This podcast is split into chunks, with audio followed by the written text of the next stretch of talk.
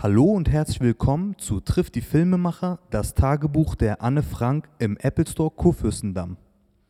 Durch das Gespräch führen wird Gastmoderator Knut Elstermann. Dankeschön. Dankeschön. Vielen Dank. Vielen Dank. Dankeschön und ganz herzlich willkommen. Schön, dass Sie bei uns sind zu diesem doch sehr besonderen Event.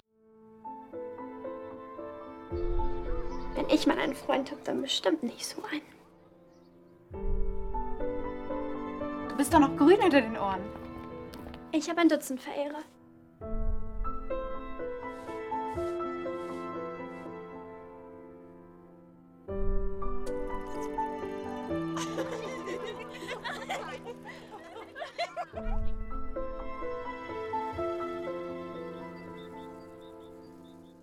Um nun die Vorstellung der ersehnten Freundin in meiner Fantasie noch zu steigern, will ich dieses Tagebuch die Freundin selbst sein lassen. Alles Gute zum Geburtstag.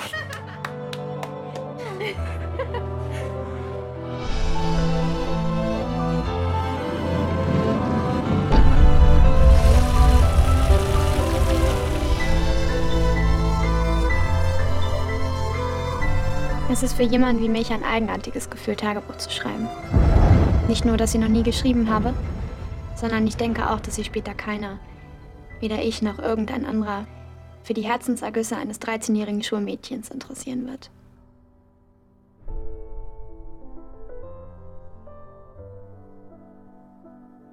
Das war also der Trailer, der jetzt auch in den Kinos in ganz Deutschland zu sehen ist. Ab nächster Woche dann also der ganze Film.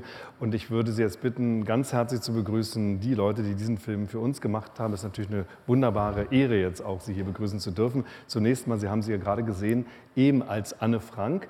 Äh, Sie ist äh, durchaus eine erfahrene Schauspielerin. In Kreuzweg haben wir sie schon gesehen, da war sie 14. Und am Samstag, deshalb jetzt bitte einen ganz besonders herzlichen Applaus, ist sie 17 Jahre alt geworden. Bitte begrüßen Sie Lea van Acken. Anne Frank im Film.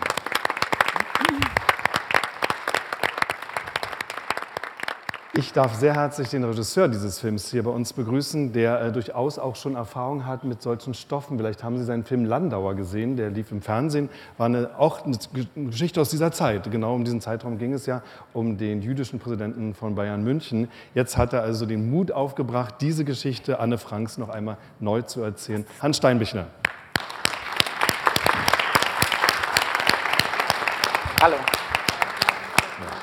Und wir freuen uns natürlich sehr, dass eine der bekanntesten deutschen Schauspielerinnen bei uns ist. Und zwar nicht nur eine sehr bekannte Schauspielerin in Deutschland. Äh, Ich staune immer wieder, wenn sie auftaucht, auch so in internationalen Produktionen. Also sie ist auch ein Exportschlager geworden inzwischen. Martina Gedeck.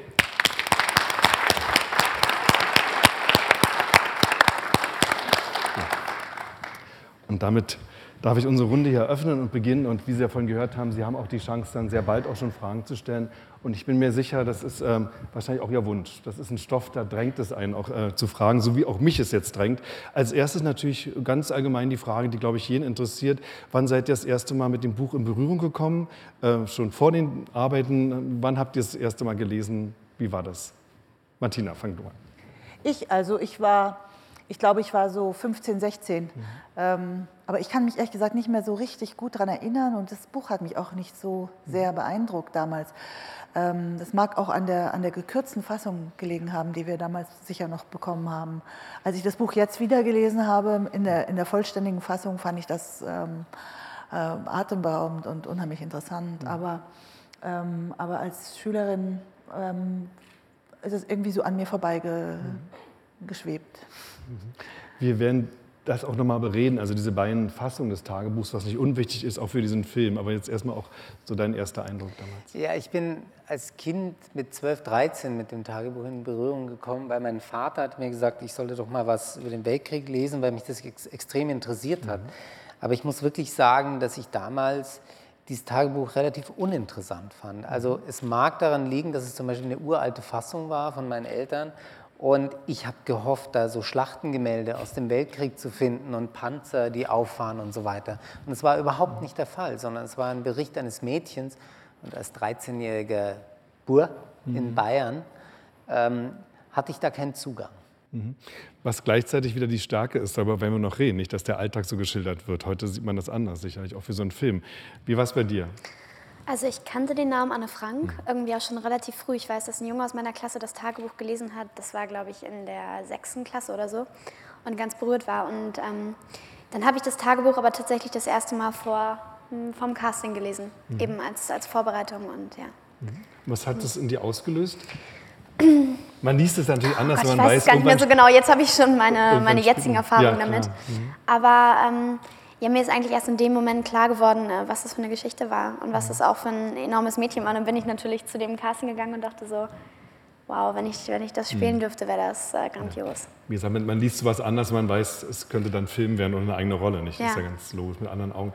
Jetzt können wir vielleicht mal diesen Unterschied erklären. Also das ist schon mehrfach verfilmt worden, es gibt äh, Bühnenfassungen, aber es gibt eben ein, jetzt einen Film, der beruht auf dieser sehr dicken neuen Ausgabe oder erweiterten Ausgabe, die ist im Fischer Verlag erschienen. Für Bücher man immer werben, auch als Taschenbuch zu haben. Was ist jetzt der große Unterschied? Ja, es gibt schon einen wesentlichen Unterschied. Also Otto Frank, der Vater von Anne Frank, der hatte diese Tagebücher nicht einfach gefunden und gelesen, sondern nach dem Tod der Mädchen, nachdem das gewiss war, dass Anne tot war, hat die Miep Gies, seine Helferin, diese Tagebücher seiner Tochter übergeben, die sie gefunden hat, nachdem die Franks gefangen genommen worden waren und deportiert wurden. Und er hat sich dann mit dem Gedanken getragen, das muss an die Öffentlichkeit. Aber in diesen Tagebüchern war unglaublich viel Intimes von Anne selbst und es waren sehr viele Dinge über die Familie. Anne hatte ja ein sehr schwieriges Verhältnis zur Mutter und das stand alles in diesen Büchern. Also hat Otto entschieden, er nimmt sozusagen das allgemeingültige Philosophische und nimmt das andere erst raus. Und dann gab es 30 Jahre später nochmal eine Fassung, 81, die erweitert wurde, aber erst seit drei, vier Jahren, also jetzt insgesamt ist nun alles in dieser Fassung drin, was da drin steht. Und ehrlicherweise ist es eigentlich das, was unser Interesse an dem Film war. Weil da mändelt sich sozusagen ein sehr interessantes Mädchen raus, das vor allem leben will. Also eigentlich ist es für mich fast von einer Opfer zu einer lebendigen Ich will leben Geschichte geworden. Und das haben wir verfilmt. Also damit ist, glaube ich, auch schon mal klar geworden, äh, was das Besondere an diesem Film auch ist, Martina. Äh, zögert man auch einen Augenblick? Also alle die Konflikte, die man übrigens kennt, ich sehe ja auch junge Leute, äh, man kann seine Eltern noch so sehr lieben, äh, es entstehen solche Konflikte und noch dazu unter so einer Bedingung, versteckt im Hinterhaus. Diese Konflikte werden im Film ja auch mit gezeigt. Zögert man vielleicht doch einen Augenblick und denkt darüber nach, es sind auch Opfer, es sind Menschen, die den Naziterror nicht überlebt haben? Äh, überhaupt das zu verkörpern. Also ich finde das immer ähm, eine, eine große und schöne Aufgabe, äh, den Menschen sozusagen sowas wie zumindest in einer Annäherungsform Gerechtigkeit widerfahren zu lassen und, ein- und ein, ein Bild zu, zu zeichnen. Das, das, das trägt auch dazu bei, dass man die Menschen nicht vergisst. Und das, was die erlebt haben, das wird ja sehr minutiös und sehr genau in dem Tagebuch berichtet. Das heißt, bis hin zu den, äh, zu den Dialogen, zu dem, was sie miteinander besprechen, äh, steht das da drin. Insofern habe ich mich da eigentlich ähm, ganz sicher, relativ sicher gefühlt ähm, in, in der Zeichnung der Figur der Edith zum Beispiel. Also da habe ich äh, nicht wirklich drüber nachgedacht oder gezögert. Ähm, ich finde das äh, im Gegenteil, ich glaube, eine behutsame Darstellung und das ist, äh, war mir klar, dass das so werden würde, auch äh, unter, unter äh, Steinbichlers Regie, weil er eben genau dafür eben auch ähm, si- sich auszeichnet, das sehr, sehr fein und, und sensibel zu arbeiten. Und da ist auch nie, kein falscher Ton und nichts.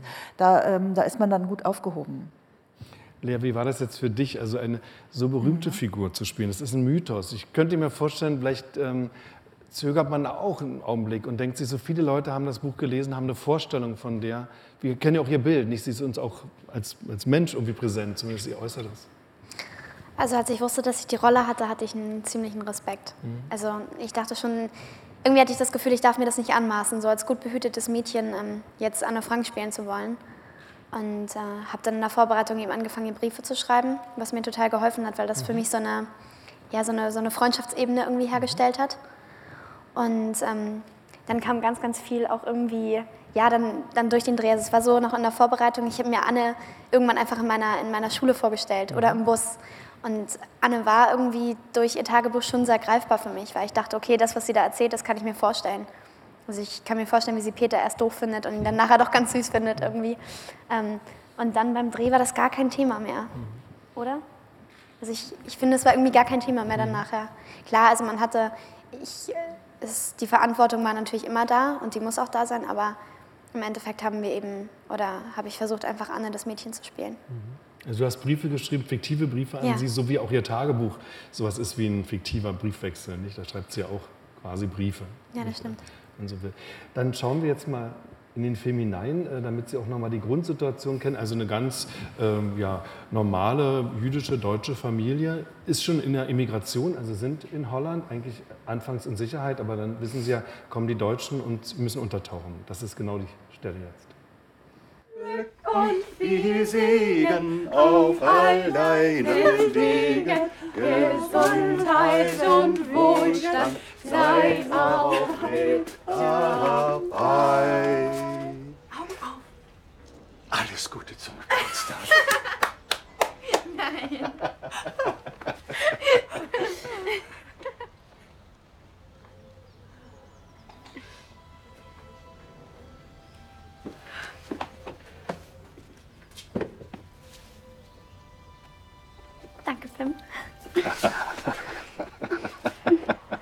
ist der letzte Geburtstag gewesen in Freiheit. Da feiert man also noch relativ unbeschwert und danach kommt eben der Entschluss, wir müssen untertauchen. Das schauen wir uns jetzt an.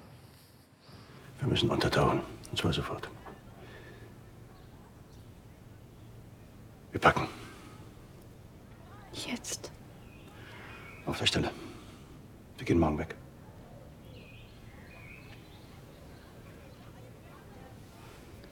Aber wohin?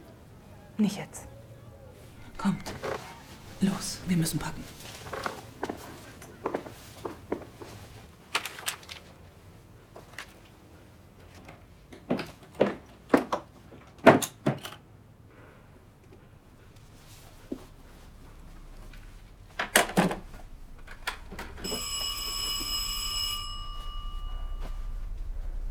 Anne, wir sind nicht da.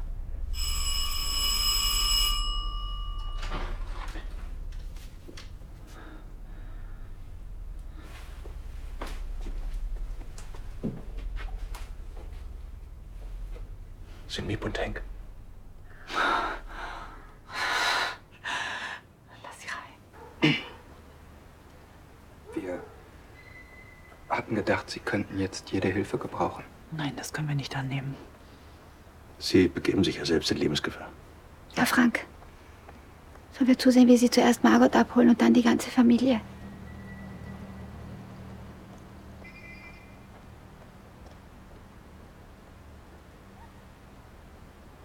Sie sich helfen. Ja. Bitte. Bitte.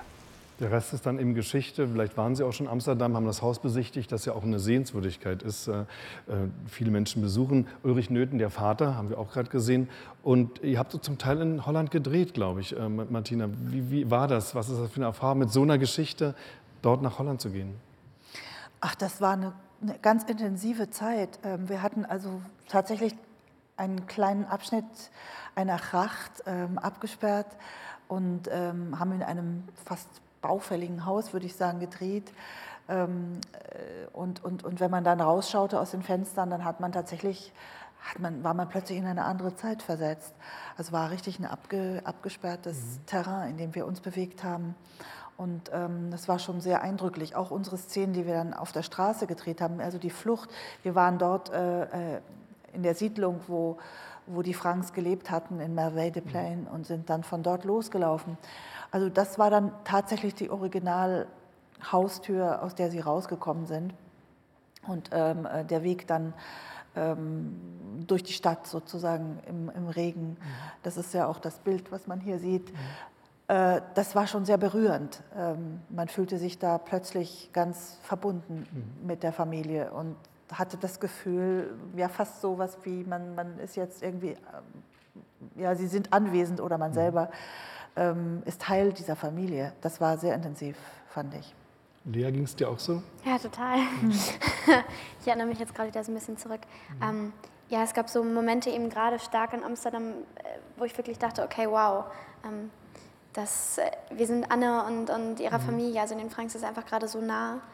Und was ich auch enorm fand, irgendwie, wir hatten ja unseren abgesperrten Bereich und drumherum waren total viele Leute. Anne Frank ist ja in, in den Niederlanden, also in Amsterdam gerade auch nochmal so so populär und ganz, ganz viele Touristen gehen ja auch eben nur oder gehen auch wegen dem Anne Frank Haus hin. Dann hatten wir so unser, unser historisches Set und dann hatten wir an den Seiten die ganzen Menschen. Das war irgendwie auch äh, ganz schön verrückt. Also das habe ich auch schon gehört. Ich glaube, du hast es mir mal erzählt, Martina, dass äh, viele Holländer so denken, eigentlich ist sie eine von uns die jetzt gar nicht so als Deutsche empfinden? Na, sie denken tatsächlich, dass Anne Frank eine, eine ähm, Holländerin war. Mhm. Und Anne Frank hat ja auch Holländisch geschrieben und Holländisch mhm. gesprochen, weil sie vier Jahre alt war, als die Familie nach Holland emigriert ist. Aber ähm, ich habe auch Bekannte dort gehabt und die haben, äh, waren für Bass erstaunt, dass wir jetzt diesen Film mhm. machen und nicht sie und wo sie doch die, ähm, also wo die, wo die Anne doch eine Landsmännin ist, also, also eine Holländerin ist. Und ich, wenn ich dann gesagt habe, nein, nein, die, das, die Familie war deutsch, waren sie alle mhm. sehr erstaunt. Und das ist in der, in der, in der Welt auch so, dass es, mhm. auch dadurch, dass das Anne Frank Haus eben dort steht, dass die Leute denken, sie sei Holländerin. Hans, jetzt habe ich schon eine ganze Reihe von Verfilmungen gesehen. Was hier absolut neu ist, ist die Tatsache, und eigentlich ist es mir durch deinen Film erst oder überhaupt bewusst geworden. Es ist dann klar, sie war 15, als sie starb, also sie war ein sehr junges Mädchen und das ist Lea zu dem Zeitpunkt auch gewesen, als ihr den Film gemacht habt. Also das war ganz offenbar eine sehr bewusste Entscheidung von dir, tatsächlich mal das reale Alter von ihr zu zeigen. Es gab zwei Entscheidungen. Es gab die Entscheidung, äh, den Anne-Frank-Stoff als Coming of Age zu erzählen. Also ich wollte unbedingt diese Schwellen abbauen, dass man sagt, ja, ich will mir jetzt nicht so ein Nazi-Drama anschauen. Das ist es nicht. Was wir hier zeigen, ist ein Mädchen, ein sehr intelligentes, normales Mädchen. Und was dieser Film zum ersten Mal macht, und darauf sind wir schon ein wenig stolz, alle Verfilmungen hatten Schauspielerinnen, in Hollywood haben sich Leute beworben mit 35 für die Rolle damals, 59, muss man sich mal vorstellen. Gespielt hat es dann eine 29-Jährige oder so. Und alle Verfilmungen haben mit Mädchen oder Frauen gearbeitet, die einfach runterspielten. Und das finde ich grundsätzlich falsch. Und ich finde es auch nicht gut. Also in keiner Verfilmung kommt mir jemand so nahe wie Lea hier in diesem Film. Und es liegt einfach daran, dass sie neben ihrer großartigen Art zu arbeiten, einfach dieses Mädchen geblieben ist. Und sprich, im Casting habe ich ja nicht nach jemandem gesucht, der Anne Frank spielen könnte. Das ist ja totaler Unsinn. Ich habe nach einem Mädchen gesucht, genau in dem Alter, die eine Haltung hat, also wo man spürt, dass die irgendwie bei sich ist. Und schon das kann man ja jetzt nicht unbedingt vermuten, dass man jemanden trifft, der das dann auch noch machen kann. Und das hat Lea eben alles mitgebracht. Und wenn man sich vorstellt, dass Lea in dieser Drehzeit, Sie haben sie jetzt gerade gesehen, an ihrem 13. Geburtstag, sie ist ja so mädchenhaft, also so ein Baby sozusagen, wie sie da rumkichert, ja. Und anderthalb Jahre später ist aus ihr eine wirklich junge Frau geworden, die nach ihrem ersten Kuss erzählt, dass sie Erfahrungen gemacht hat, die niemand auf der Welt gemacht hat. Also das ganz normale Empfinden eines Teenagers, ja, der denkt, die Welt wurde für ihn erfunden. Und all das hat Lea in einem Turbo durchgemacht, innerhalb von zwei Monaten. Und das kann man ihr einfach nicht hoch genug anrechnen, dass sie das fertiggebracht hat und wie. Das ist wirklich eine sehr berührende Leistung, finde ich, Lea. Und ich kann mir vorstellen, es hat vielleicht auch tatsächlich geholfen, dass sie eben in deinem Alter ist, also dass man auch bestimmte Erfahrungen nachvollziehen kann. Also sie ist pubertär, sie ist auch rebellisch, reibt sich an der Mutter, solche Dinge. Also die kennt man ja mehr oder weniger dann doch. Ja, klar. Also ich, ich hatte auch irgendwie nie das Gefühl, da irgend, also oder selten das Gefühl, da irgendwas Historisches mhm ähm, zu spielen, sondern klar, der Streit irgendwie, der kam mir vor wie, wie von heute. Und äh, in dem Moment hat, haben mich dann halt auch alle aufgeregt. ähm, ja, das ich weiß gar nicht, was ich dazu War sagen schon eine besondere Erfahrung, dann sicherlich trotzdem äh, so einen Film auch mitzutragen, auch mit äh, gestandenen Kollegen, also mit so berühmten mhm. Schauspielern, Ulrich Newton, Martina Gedeck. Wie hat das funktioniert, auch so auf engem Raum? Also ihr seid ja im, größtenteils dann eben irgendwann mal in diesen nachgebauten Wohnräumen? Es war eine ganz tolle, anstrengende und sehr intensive Zeit, würde ich sagen. Also ähm, ich hatte nie das Gefühl, dass mir jetzt äh, hier die großen Namen unserer Runde irgendwie doof, äh, doof begegnet sind, sondern es war immer ein, ein Arbeiten sehr auf, äh, auf Augenhöhe, was, was natürlich auch schönes Arbeiten war. Und ähm, ich finde, was dann da teilweise so für Energien im Raum mhm. rumgehen, so komisch und kitschig sich das immer anhört, äh, das ist schon irgendwie was Besonderes, wenn man so merkt, wie, ähm, wie draußen, also wir hatten das einmal, da wurde am Haus von außen gerüttelt, es gibt so einen Moment, da sollten wir leise sein und dann, ich weiß gar nicht, wie ihr darauf gekommen seid, aber irgendjemand hat von außen an diesem Set gerüttelt und das war so krass, wie wirklich alle im Raum auf einmal still waren, selbst auch noch Team, das da stand und wie man so gemerkt hat, wie, wie die Gänsehaut so einmal am ganzen Tisch rumge, rumgegangen ist und mhm. solche Momente, die dann eben natürlich in so einem tollen Team zu erleben, äh, sind was sehr Besonderes.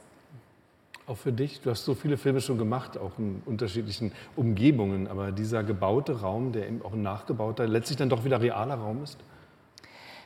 Ja, das ist eine ganz außergewöhnliche Situation, natürlich mit so vielen Kollegen immerzu in einem Raum zu sein und ähm, alle sind eigentlich immer im selben Boot. Es ist sehr eng, sehr beengt und ähm, es gibt im Grunde, es gab unendlich viele Szenen, wo wir eigentlich immer um diesen Tisch herumgesessen sind.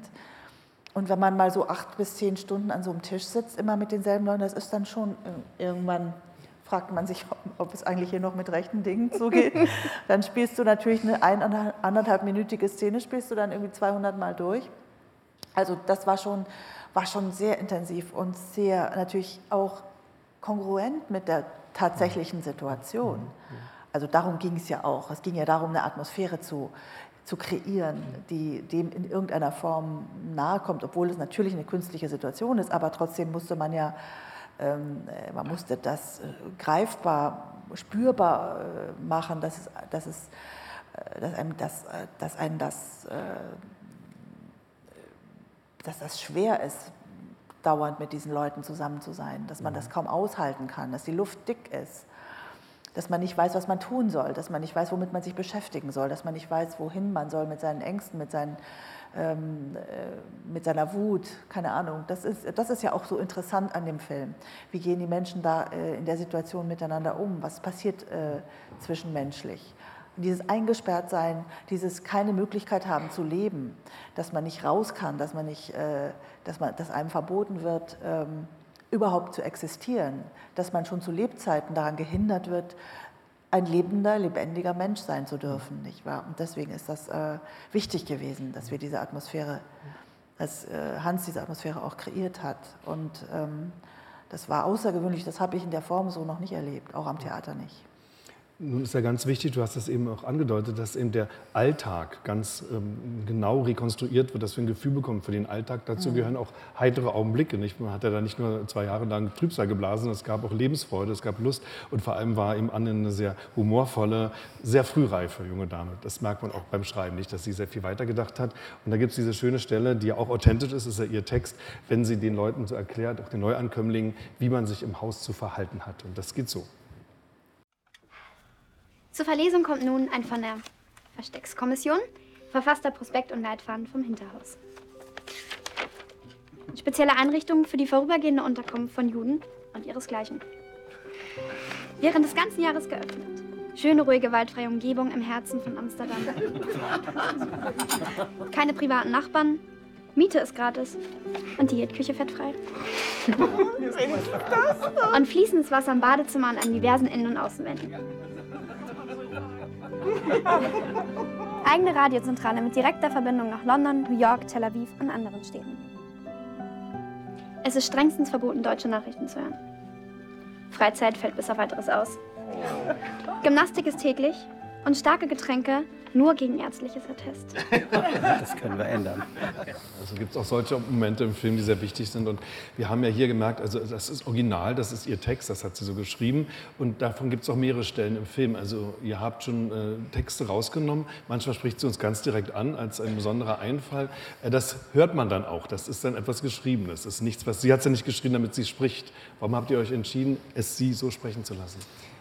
Es ist ja so, Anne Frank hat zum Teil Situationen beschrieben, dialogisch sogar. Also da steht dann, Vater sagt, ich antworte und so weiter. Das heißt, wir konnten zum Teil sogar wirklich Szenen übernehmen.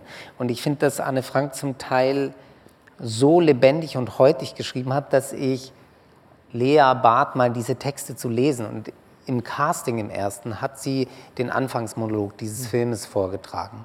Und da wurde mir klar, wir können damit arbeiten und wir wollen damit arbeiten, wir wollen ein filmisches Mittel finden, um dieses Geschriebene, was ja einfach nur verflüssigte Gedanken sind, ja, Gesprochenes aufgeschrieben. Das wollte ich unbedingt nach vorne richten, einen Appell. Und ich glaube, dass Leas Augen dieser Anne Frank eben was geben, was dann noch viel tiefer dringt. Also diese Dinge, die sie an uns spricht, haben Appellcharakter. Und ganz am Ende ist es ja auch so, der letzte Blick, den wir von Anne Frank haben, ist ein Blick, der die Zuschauer, nachdem sie gelernt haben, dass sie zu ihnen spricht, fragt, wie kann das sein? Und das finde ich schon was Großartiges, weil das, dem kann man sich schlicht meines Erachtens nicht entziehen.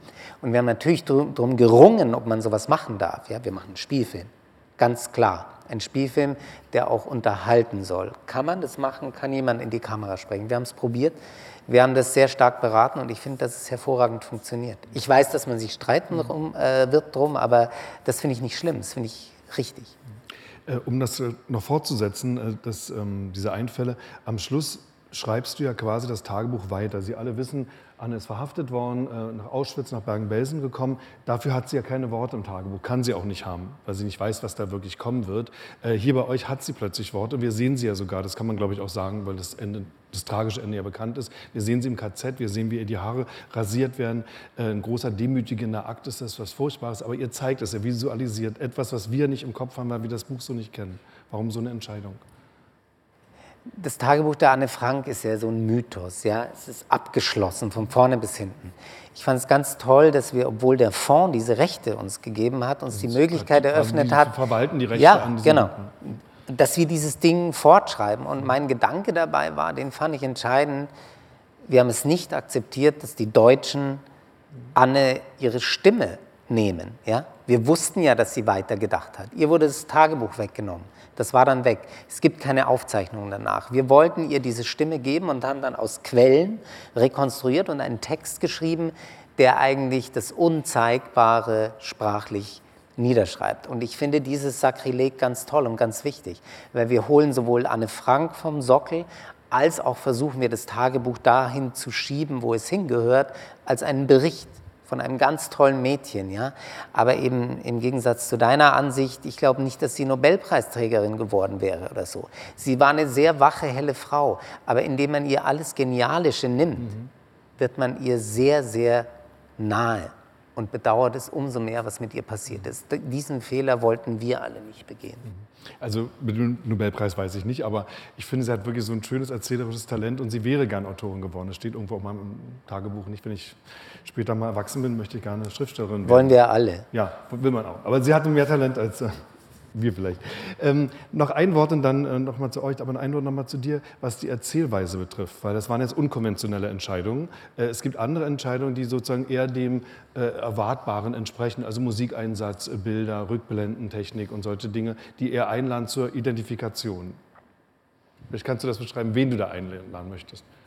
Also für mich gab es eine entscheidende Sache für den Film. Das ist nicht der SZ-Leser oder FAZ-Leser aus dem Feuilleton, der schon alles weiß, sondern ich wollte meine Kinder ansprechen sozusagen. Also nicht meine äh, fünf Kinder, mit denen ich lebe, sondern alle drumherum. Ja?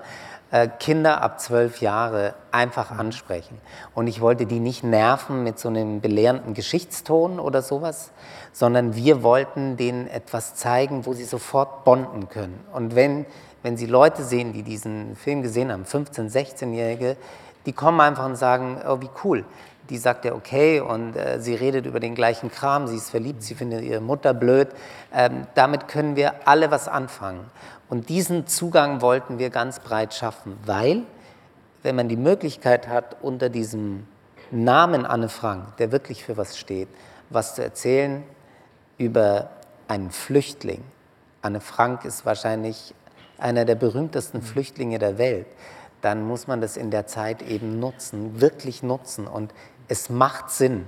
So schlimm es ist, der Film könnte zu keinem besseren Zeitpunkt kommen. Und das wollten wir machen. Aber an die Jungen gerichtet und nicht an uns selbst. Also auch wichtig daran zu erinnern, dass viele Deutsche auch fliehen mussten, nicht, um ihr Leben zu retten.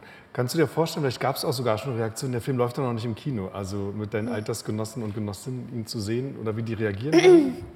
Also jetzt kommen im Moment eher so die Reaktionen, oh Gott, da war ein Fernsehtrailer. Ähm, aber also ich habe das so gemerkt, als, als die ersten Trailer rauskamen, dass mhm. doch Interesse da ist und ähm, dass sie auch Lust haben, den Film zu gucken. Mhm. Ähm, Ich, wir gehen mit einem ganzen Jahrgang rein. Ich bin total gespannt auf den Tag, äh, was dann nachher gesagt wird, so wie, wie die das finden. Und ich weiß noch, als ich wieder zur Schule gekommen bin nach dem Dreh, ich hatte denen nicht persönlich gesagt, dass ich die Rolle hatte, sondern das hat meine Lehrerin gemacht, weil als ich weggegangen bin, durfte ich es noch nicht sagen. Ähm, auf jeden Fall, als ich wieder da war, war da irgendwie so ein, so ein Respektschranke da. Also die wussten nicht, wie sie den Namen Anne Frank benutzen sollen. Und ich bin mal gespannt, wie sie, wie sie jetzt nach dem, nach dem Filmbesuch eben über Anne reden. Also bei der Berlinale gab es schon eine Vorführung für junge Leute mit sehr Ja, vielen stimmt. interessanten Debatten und Diskussionen. Martina, meinst du, das ist ein Film, der junge Leute erreichen kann? Absolut, absolut, natürlich. Also es ist ja auch die, ähm, was mich so beeindruckt, ist ihr Mut, also auch ihre Direktheit. Zum Beispiel gerade, wenn sie da in der Situation, das ist für mich so eine Schlüsselszene, wenn sie nicht schwimmen dürfen und wie sie dann diesen Jungen konfrontiert und sagt, ähm, ähm, stell dir mal vor, wie das für dich wäre, wenn du nicht in, ins Wasser gehen dürftest, nur weil du keine Ahnung, eine andere Religion hast oder anders bist. Und genauso konfrontiert sie ja auch äh, zum Beispiel den, den Zahnarzt, wenn sie sagt, ähm, wie ist das, ähm, so alleine hier zu sein? Wo ist denn Ihre Frau? Ach so, äh, die ist Christin, nicht? Und Sie sind Jude. Also sie, sie, sie setzt immer den Finger drauf. Und das ist so toll. Das ist ja ein Mensch, und so erlebe ich auch Jugendliche in dem Alter, die wollen sich nichts preisgeben. Den Erwachsenen, da ist einfach, da ist einfach zu. Die erzählen nichts. Und das spielt sich alles im Inneren ab. Und ähm, hier haben wir das Glück, dass wir, dass wir reingucken dürfen, weil es eben dieses Buch gibt. Aber wenn sie dann mal was sagen, und das macht sie ja auch, und wenn sie die Erwachsenen konfrontieren, dann geht das äh, ziemlich zur Sache und das ist sehr beeindruckend. Und ähm, ich glaube, dass sich Jugendliche damit gut ident- identifizieren können und, ähm, und, und, und sich vielleicht wünschen, auch ähnlich zu sein in, in der Situation. Mhm. Erstmal vielen Dank äh, bis dahin. Jetzt wäre Ihre Chance. Oder ist Ihre Chance? Unsere Chance. Unsere Chance, eure Fragen zu hören, würdest du damit sagen. Genau. Ja, bitte, hier vorne, ja. Okay, hi, ich bin Lara. Ähm, ich hätte eine Frage an dich, Lea. Ja. Und zwar, du hast ja vorhin schon gesagt, dass du, also du hast ja so vorgestellt, wie du Anne empfunden hast, aber hast du selbst auch irgendwelche Gemeinsamkeiten so mit ihr gefunden, wie du dich mit ihr identifizieren würdest so?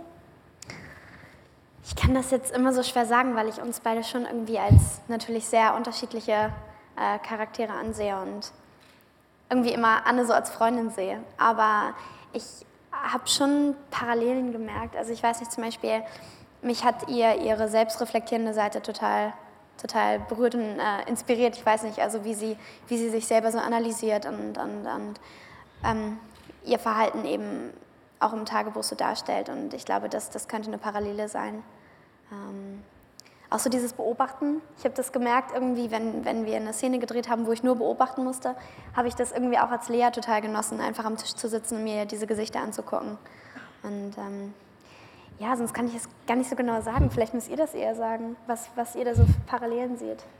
Also ich glaube, es gibt eine ganz wichtige Sache. Ich habe zu Lea gesagt, denk bloß nicht, du bist Anne Frank. Ich fand das ganz falsch. Hat er wirklich immer Komplett gesagt. falsch. Es war ganz wichtig, äh, dass da keine Identifikation stattfindet. Wozu? Das würde ihr nur im Weg stehen als Mensch, als Mädchen. Und mir wäre es auch im Weg gestanden und uns. Ja? Martina Gedeck hat sich ja auch komplett in diese Rolle begeben, aber sie wusste immer, wer sie war. Und für jemanden wie Lea wäre das schwieriger. Also wir haben eher versucht zu unterscheiden. Ich glaube, dass das extrem wichtig ist. Man, man würde ihr keinen Gefallen tun, das zu unterstützen. Aber was ich vielleicht noch beeindruckt sagen darf, äh, als Kompliment, ähm, du sprichst von der Reflexionsfähigkeit von Anne Frank. Ich bin immer wieder erstaunt, wie du mit 16, 17 diese Rolle reflektierst. Also das, Mhm. äh, ich hätte mal mit 17 zu gar nichts irgendwie fragen können. Ich hätte nicht was sagen können. Das haut mich jedes Mal. Und es war schon mit 14 so, als wir uns kennenlernten zu dem Film Kreuzwerk, äh, Kreuzweg. Sehr beeindruckend. Gut, weitere Fragen. Ja. Auch an Lea. Ähm, Sie sagten ja, Sie hätten, oh Entschuldigung, Barbara. Ha, ja, hi. Äh, Sie sagten ja, Sie hätten Briefe Mhm. an die Anne geschrieben. Wie, was, das ist vor über 70 Jahre her, ein 13-jähriges, 14-, 15-jähriges Mädchen vor 70 Jahren. Wie haben Sie sich diesem Mädchen genähert? Äh, Was haben Sie geschrieben? Haben Sie gespürt, dass sie vielleicht antwortet? Und was ist aus diesem quasi, wenn es ein Dialog war, in den Film reingeflossen, was Sie vielleicht Herrn, Herrn Steinbichler irgendwie hätten vermitteln können. Wie ist das vielleicht? Also es war für mich so, dass ich, ich hatte das Tagebuch eben vom ersten Casting gelesen und dann wusste ich, ich hatte die Rolle und äh, wusste, ich, äh, ich muss das Tagebuch jetzt lesen und auch irgendwie auf eine andere Art, als ich es eben vorgelesen habe. Und saß dann einfach irgendwann abends in meinem Zimmer und dachte, ich, ich kann das irgendwie nicht. Also ich habe mich einfach nicht getraut und ähm, habe dann, ich weiß gar nicht, wie das kam, einfach eben angefangen, äh, meinen ersten Brief zu schreiben. Und da habe ich ihr geschrieben, dass ich äh, einen riesen Respekt vor ihr habe und dass ich sie bewundere und dass ich hoffe, dass es für sie okay ist, sie zu spielen. Und ähm, ich habe nie eine Antwort bekommen. Also ich habe mir jetzt auch nicht selber irgendwie Antworten geschrieben oder so und habe ähm, hab da jetzt auch keine, keine Anne-Monologe in mir selbst geführt sozusagen. Aber einfach so diese, diese Art, ihr was zu erzählen, war für mich voll wichtig. Also, dass ich ihr was über mich erzählt habe. Ich saß zum Beispiel in der Schule und habe mich über irgendwas total aufgeregt und dachte, wenn Anne jetzt meine Freundin wäre, würde ich ihr das erzählen. Und deswegen habe ich ihr eben dann darüber einen Brief geschrieben. Und die Briefe habe ich dann auch nicht in der, beim Dreh nicht nochmal intensiv gelesen oder so, aber ich hatte, das war eben einfach so dieser Prozess, in dem ich mich dann so ein bisschen an Anne angenähert habe. Und ja, habe sie dann eben einfach immer versucht, so in meinen Alltag auch zu setzen. Also irgendwie so in die Schule. Also mich hätte total, total interessiert, was Anne irgendwie zu manchen Situationen gesagt hätte. Aber ich würde die Briefe gerne lesen, so im, im Buch zum Film mal irgendwie, ne, wenn man es rausgeben würde. Ja, okay, es sind jetzt auch nicht 100 Stück und ich weiß nicht, ob sie so spannend sind, aber. ja, gleich zwei. Hier und hier. Also ich war ja fasziniert, wie die Ähnlichkeit ist. Darüber mhm. haben wir jetzt noch gar nicht gesprochen. Mhm. Also du hast ja vorhin gesagt, das ist vor allen Dingen wegen der, des Auftretens und auch, dass es von dem Alter her passt. Aber ich finde, die ähm, Ähnlichkeit ist wirklich verblüffend. Mhm. Und da wollte ich an dieser Stelle nochmal fragen, wie viel haben sich denn bei dem Casting vorgestellt? Und äh, hat die Ähnlichkeit auch eine Rolle gespielt mhm. oder war es mehr das Auftreten? Also bei diesem Casting haben sich unglaublich viele Menschen beworben. Was sehr interessant war, ich hatte ganz oft Briefe von Müttern, die sagten, ich habe eine Anne zu Hause. Und die schickten mir dann erstaunliche Fotos und da sieht man eben, was in der Wahrnehmung von Müttern zu Anne wird sozusagen. Also ich kreide das gar nicht an, aber es waren höchst erstaunliche Phänotypen, also hatte mit Anne zum Teil sehr wenig zu tun. Aber es hat doch gezeigt, wie stark wie stark die Leute das unbedingt wollten. Und äh, wir haben ein Casting auch so ein bisschen öffentlich gemacht. Und dann hatten wir einfach 400 Zusendungen von jungen Mädchen, möglicherweise auch durch die Eltern couragiert, die sich beworben hatten. Und man muss aber ganz klar sagen, Lea van Acken war für mich völlig alternativlos. Und ich sage es deswegen, weil ich wusste im Vorhinein, Fände ich sie nicht, könnte ich diesen Film nicht herstellen. Das klingt merkwürdig, aber die Kombination des Alters, der Fähigkeit und der Haltung können sie nicht bestellen. Ich ging eigentlich vor dem Casting davon aus, dass es schief geht, dass ich mir irgendwie behelfen muss. Ich konnte es mir nicht vorstellen, jemanden zu finden. Und deswegen haben wir auch am ersten Tag des Castings, das auf Monate anberaumt war, es gestoppt, weil Lea als Zweite in den Raum kam ihren Mund aufgemacht hat und ich wusste, dass sie da ist. Das war völlig zweifelsfrei.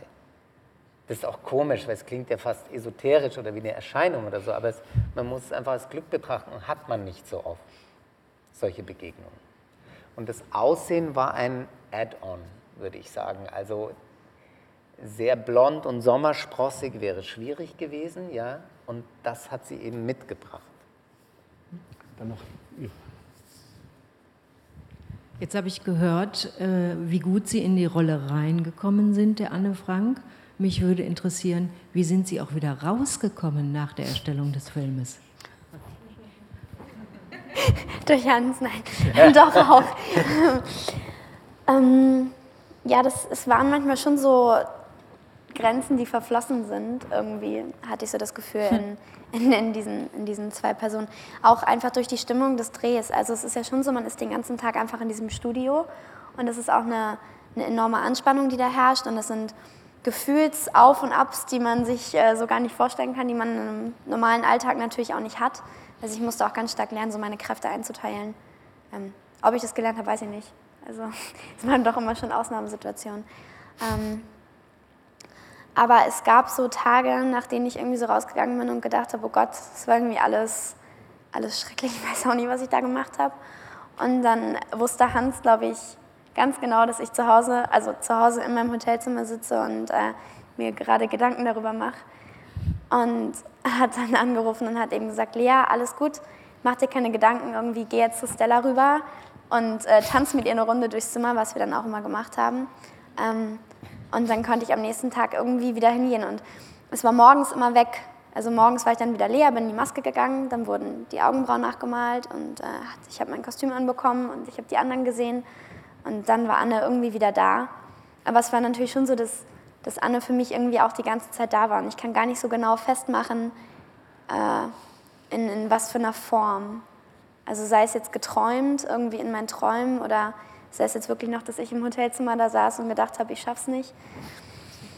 Ja, also, aber es ging auch mal besser, mal weniger. Also manchmal habe ich diese Stimmung im Set auch total genutzt. Also, dass ich gesagt habe, Hans, ich möchte jetzt irgendwie in meinem Zimmer bleiben.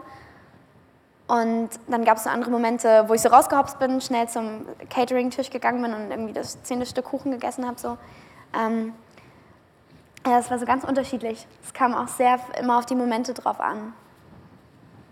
Dann danke ich Ihnen sehr, sehr herzlich für Ihre Aufmerksamkeit und für Ihre interessanten Fragen. Vielen da, da waren Ihnen. Und wir müssen, dürfen wir noch eine machen? Eigentlich gab es schon das Zeichen. Na gut, eine wird noch erlaubt. Danke. Entschuldigung, äh, ich komme aus Peru. Ich bin der einige hier Ausländer. Ich denke, alle sind Deutsche. Äh, mein Deutsch ist nicht gut genug. Aber meine Frage ist, machen Sie den Film international äh, in Südamerika? Die Leute sprechen sehr viel über Anne Frank. Und wie mochte den Film sehen in Südamerika? Äh, dieser Film geht in Südamerika. Ich werde, äh, was ist das? Äh, die könnten noch Englisch, würde ich auch noch verstehen. Oh Aber wir verstehen Sie. Äh, funktioniert in Südamerika. Ja. Aber nicht nur in Südamerika ist eine ganz wichtige Frage, die Sie stellen, nämlich wirklich die internationale Wirkungskraft des Films äh, wird ja auch im Ausland verliehen. Nicht? Also wir nehmen ja Südamerika mit, aber ich würde auch Nordamerika sagen und Australien und so. Wir können das ein bisschen weiten. Vielen Dank Ihnen. Also ähm, es ist so, ähm, Universal ist ja ein amerikanischer Verleih und die verleihen diesen Film. Und die haben die Rechte weltweit. Und das heißt, dieser Film, das hoffen wir ehrlich gesagt sehr, weil wir glauben, dass Lea für eine Generation Anne Frank steht, wird also in die Welt wandern. Und ähm, Martina Gedeck, die ja als Frau in Deutschland, als Schauspielerin wirklich weit über den Tellerrand rausgeht und, und einfach wahnsinnig bekannt ist durch, durch ihre großen Rollen ja, im Ausland, ist natürlich da auch ein Riesenpfund für uns. Ist ernsthaft so, ist ganz wichtig. Und wir wünschen uns das ehrlich gesagt sehr. Und würden uns freuen, äh, wenn Sie das auch so sehen, wenn Sie den Film sehen, weil wir glauben, dass der was erzählen kann. Dann nochmal ganz herzlichen Dank auch für die Verlängerung. Dankeschön. Ich bedanke mich bei Martina Gedeck natürlich, dass sie bei uns war, bei Hans Steinbichler. Und Hans, ich gebe dir absolut recht. Ich denke, jede Generation braucht so ein Bild von Anne Frank. Und diese Generation hat jetzt ein Bild vor Augen, nämlich das von Lea, Lea von Acken. Herzlichen Dank. Dankeschön. Danke.